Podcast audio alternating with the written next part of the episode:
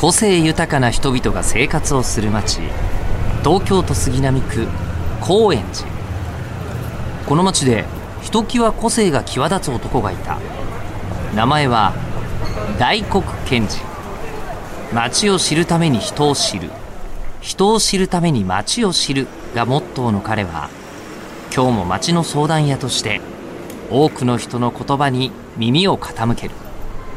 さて今日はどんな井戸端会議が行われるのでしょうか？高円寺ハイパー井戸端ラジオ。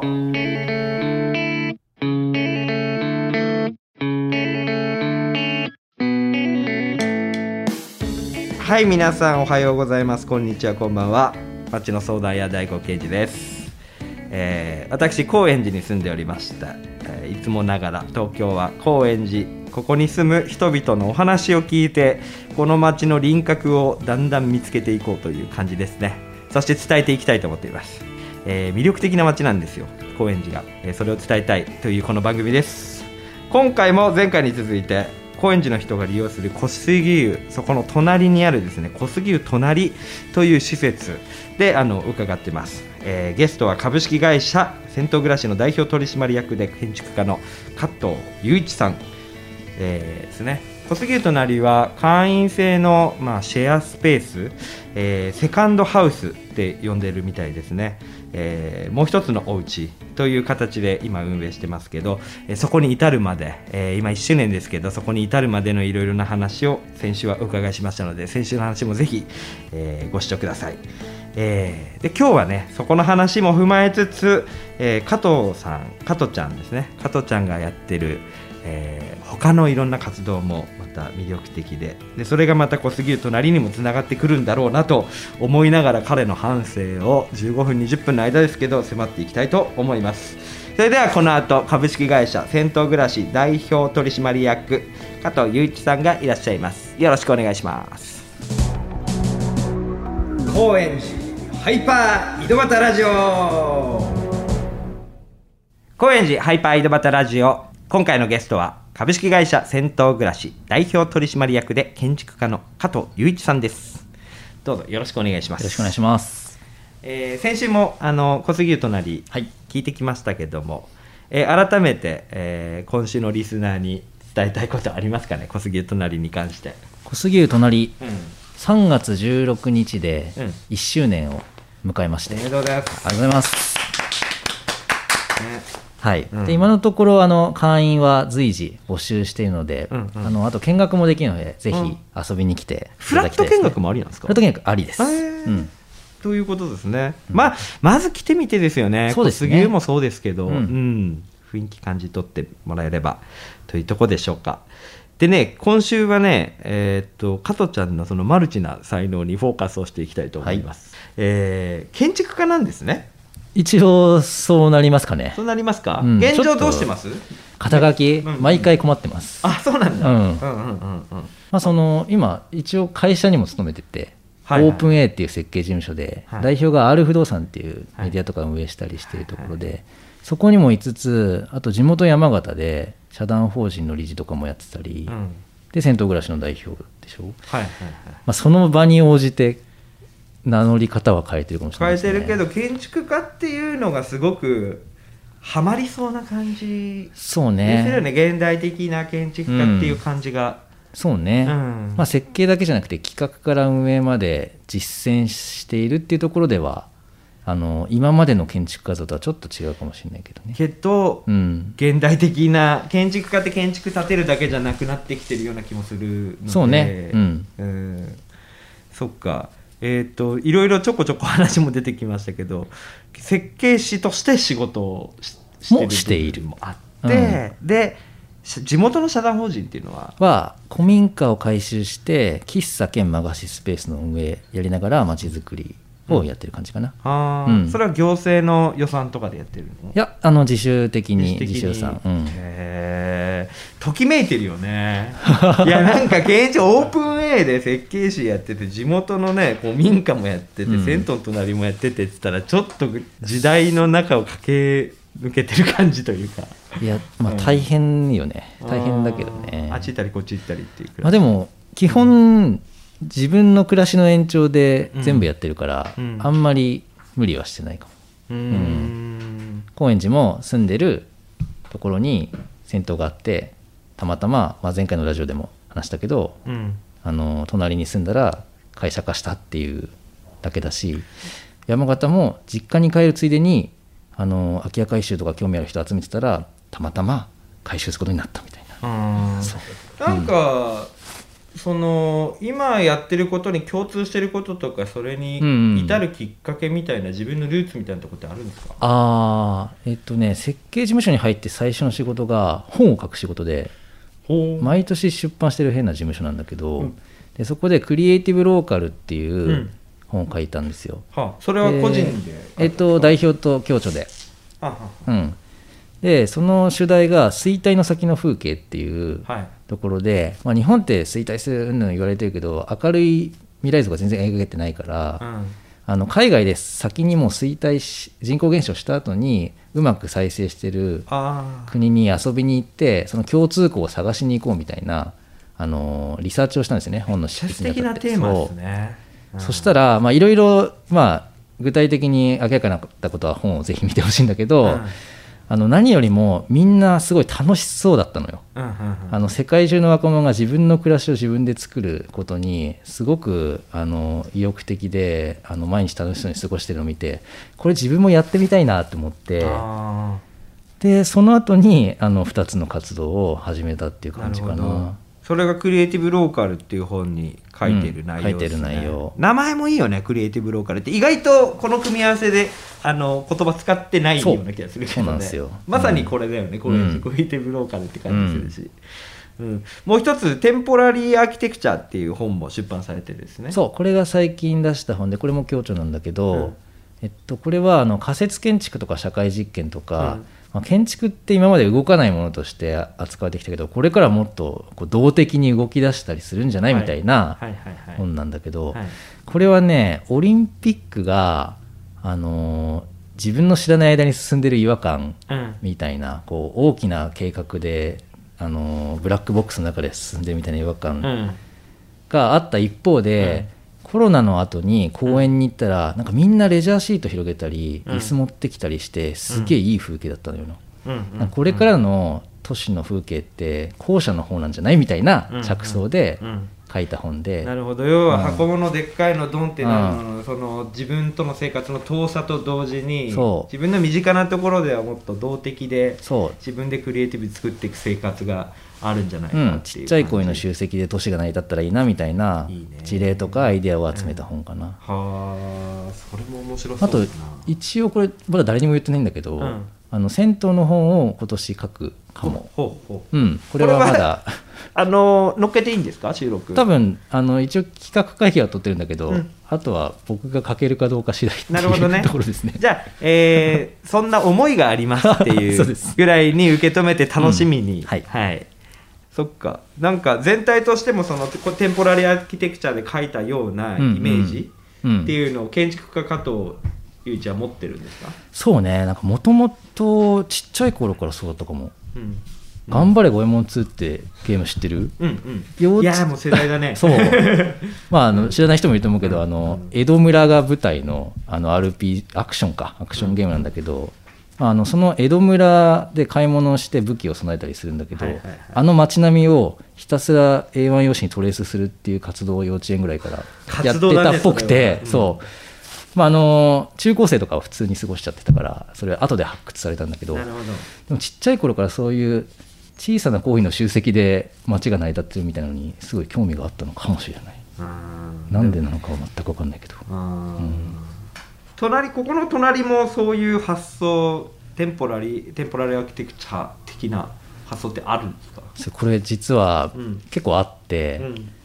まあ、その仮設建築じゃなくてまず新築だうし、んあのちっちゃい行為っていうか一棟の建物だし、うん。パッと見全然違うんだけど、うん。いろんな人の行為が集まってるっていう意味では、うん。そういうところがあって。確かにね、うん。受け皿を作ってる感覚ですね。だからそう。箱っていうかまあ公園みたいなもん場所を作ってる感覚。そうそうそう。うんであと運用もこの1年でね、毎月変わるぐらいの変化を遂げてきてるから、まあ、あの入れ物はあるんだけどその環境になんか息づく生態系みたいなやつのうんこうがこう循環していく仕組み作りみたいなのところにうんフォーカスしてるかな、うん。うん。銭湯もさうん建物はさうんずっと変わらないわけ。87年、うん。でも中の運用とかさ利用者ってその時代に応じてカスタマイズしてたりするじゃないですか、うんなんかああいうところに真摯に向き合って、うん。まあ変わらないために変わり続けみたいなうん。ところは意識してるかも、うん。んだからまあすっごいでっかいビジネスモデルとめちゃめちゃローカルなちっちゃいのの集積っていうのと両極端になっていく可能性もあるけど、うん。今まで結構経営者って、うん。こう仕組みを作ってそれが安定していけば成功で次に行くって感じだったけどさ、うん。こう現場はさ、うん。ずっとカスタマイズし続けないと、うんうん。結局運用できる場所なんてほぼどんねな施設でも実際はないっていうか、うんうん。構造的にはその仕組みができれば運営できるって言えるけどうんうん。実際はそんなことなくって、うん。で実際はそんなことないよねっていうのがなんかより重要視されたり、うんうん。それ自体が楽しいそれ自体が人生だって思えるかどうかっていう、うんうん。ところのこうシフトってめっちゃ重要かなって思うんだよね。そうね、うん。だからやっぱり建築家としてはそういうところにずっと向き合っていたいっていうところがあって運営を始めたんだよね。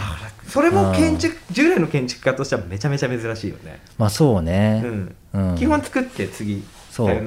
だんだんそうじゃないっていう機運は高まってるけどやっぱり実際に運営して分かることって大きいから、うん。これはずっと続けていきたいなと思うけどね、ううんん、でもやっぱ街づくりとかさ、うん。言うとこうなんか大変そうだけどさ結局暮らしの延長にしかないことだし、うん自分の家じゃなくて銭湯に入りに行こうっていうなんかそういう主体性の連続でしかない気がするんだよね。そうだね。そういう意味ではこの箱もいろんな人の集積で作られてるっていう意味でもそうだけど、うん。もうちょっと広く見てこの高円寺っていう町にとっての施設という意味では一つのまあ大きい一棟でもあるし小さいが一そうそう棟でもあってもちろん。でもそれがこうまあレジャーシートを広げるようにそうそう。町の何か機能を作っていくっていそう感じはすごいしてる。1回目でも話したけどここでこう何かインスピレーションを得たあの人たちがまた町のそ他でもこのなんつうの思想を伝えるような活動していったりとかするんだろうなって。いそうですね。ね。小杉湯隣っていう名前にしたのもそういう意図があって、うん。小杉湯が複合施設化してなんか高円寺を牛耳るみたいなのではなくて、うん。うん小杉湯隣で今度また小杉湯隣のサテライトスペースを、うんえー、と来月から始めるんだけどそれは近くの古民家の、えー、と所有者の方が、うん。あの時間使っていいよっていうことであの使わせてもらえるんだけど、そういう点を増やしていきたいね。うん。で結果的に高円寺自体を高円寺の街を、まあ、家として楽しめるようなうん。状態を作っていきたいかな。うん。高円寺は好きですか？高円寺好きでね、なんかね親戚たどってるとなんか住んだことあるみたいなの出てくるんだよね。へルーツがあるっぽい。意外と？あとね山形の店がやたら多い。そうなんだよね。山形と高円寺なんかできてんのっていう感じがするよね。山形出身者としてはすごく居やすい、なんかさだからその、や山形の人ってなんかななんか高円寺と相性合うなんかねちょっと思うのは山形の人って結構個性的な人が多かったり。加トちゃんが山形出身あそうです。ってことね。山形出身はいはいあとねネクラな人が多いかな、でお酒飲むとちょっとハメ外しちゃうとか、そういう不器用な人が多くて、その辺高円寺が合ってる気がするんだよね、うんなるほどね。カウンターカルチャー的な、うんあと個性を受け入れてくれるみたいなところ、はいはいはいはい。うん。加トちゃん自体が他に高円寺魅力に思うポイントってありますか？でさっきあの高円寺の街全体を家と捉えたい見立てたいみたいな話をしたけどそこにすごい相性いい気がしてて、うん落ち着くじゃん歩いてて、っていうかね、うん。俺の場合はうん。高円寺に住んでるからそういう発想に至ったんだと思ってて、はい、はい、家みたいに街暮らしたいから高円寺選んだわけじゃなくて、ここ住んでたらそんなことが面白そうだなって思うようになったってうんうん感じ、うんうん。なんか自然とそう思ってたから確かに。あじゃあそれを少しうん。事業っぽくしてみようとうんうん。か、なんかそういう発想な気がしてて。そうだね。うん馴染んじゃった馴染んじゃった。そう。感じだよ俺は。たまたま来て馴染んじゃったってあいう。ー。でその暮らしがあのをみんなに広げようと思ったら事業になっちゃったみたいな。あじゃあやっぱ、うん。そういう感じなんだね、うん。というわけでねそろそろ終お別れの時間ということです。はい。えー僕ねあの冒頭から町の相談屋って言ってるんですけど、うんうんうん。相談屋として1年ぐらいやってるんです。はいはい。で、えー番組としてもね、うんうん。えー相談があればはいはい。聞いていこうという。こまあ結構リアルな相談でもいいの。はい。で小杉隣会員制で今あの560人ぐらいいるんだけど。会員が。すそう会員さんが。ごいですね。いやでもねこれも話していいのかあれなんだけど70人ぐらいいないと事業成り立たないのよ。へえ、うん。でも、あの場所のキャパはあるから、うん。そのサテライトスペースを作ったりしてるなるほどんだけどで、ね、毎月やっぱり仕事の都合とかあのライフステージの変化とかで3人か5人ぐらい辞めていくのね。うん。で3人とか5人あの定常的に入るような仕組みを作んなきゃいけない。あでツイッターとか忘れてもあんまり見なくて地域型の,、ね、あの施設だから。どうやったら定期的に人が入ってくれるかな。ーあーなるほど、ね、っていう一応なんか知り合いのお店にチラシ置こうかとか話はしてるんだけどどういうのがいいのかなっていうのは、あー、うん、あの募集したタイミングじゃなくて、うん。定常的に人そう。が、はい、受け入れるための仕組みはもうすでにある。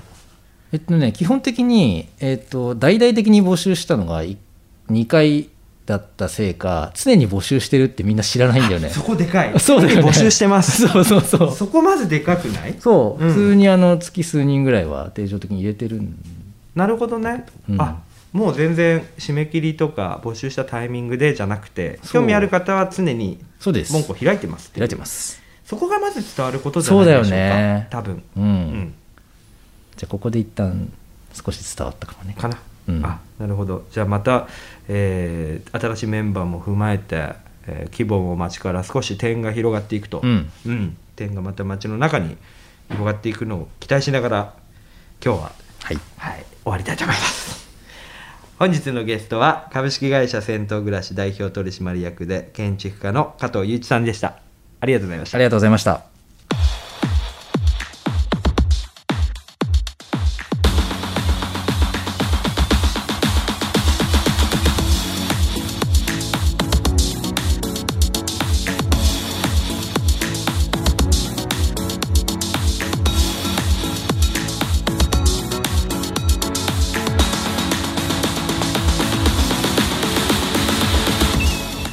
それではエンディングです。株式会社銭湯暮らし代表取締役建築家の加藤雄一さん加藤ちゃんにお話を伺っていきました、えー銭湯暮らしっていうプロジェクトがどんなものなのかと小杉湯隣っていうのがどんな場所なのかそして加藤雄一という人はどんなことを考えてどんな活動してるかっていうのをねこの2週にわたって聞いてきましたね。結構すごいことを兼業のチームででかつみんなその気持ちいい心地いいっていう銭湯の体験をベースにあの実現していくっていうのがそこが面白いポイントだと思ってるんですよね。こうやってますガリガリって感じじゃなくてみんなねその銭湯の気持ちいい感じを体現するためになんで、無理しないというかね。でもまあいろいろ見てきてるとやっぱ大変なことももちろんあったと思うんですけどあの今収録してるここの部屋でねその皆さんにお届けする「銭湯のある暮らし便」っていう通販のセットをメンバーの皆さんが集まってめちゃ箱詰めしてるのとか俺見てたんで やっぱね、うん、そういうのがあってこう積み上がってくるけどやっぱ手作りで作っていってるっていうのもまたこの安心感とか信用につながってるのかなとも思います。えー小杉湯隣は JR 中央線高円寺駅徒歩5分小杉湯っていう銭湯ですね。の隣にあるんです。それで小杉湯隣です。で詳しくは、えーそのまんま小杉湯隣で検索してみてください。小さいに、えー、と杉ですね。杉の木の杉で小杉湯。えー、ツイッターそこから多分飛べるんですけどノートに結構みんなの考えとかメンバーの考えみたいなものを打ち出してる企画なんかも書いてるんでより深く知りたい方はぜひノートを見てみてください。それでは、えー毎回恒例です。加トちゃんのお話、えー加トちゃんの印象ですね。を一句にまとめました。ででん。銭湯漬けでのほほん自然体のハードワーカー。ということでねなんかすっごい激しくいろんなことやってるんだけどめちゃめちゃいつも自然体なんですよ。これ多分戦闘付けになってる、まあ、せいというかおかげというかなんかねいい感じに抜けてるのがとてもいい人です。それでは今週は以上です。ここまでのお相手は町の相談や大黒賢治でした。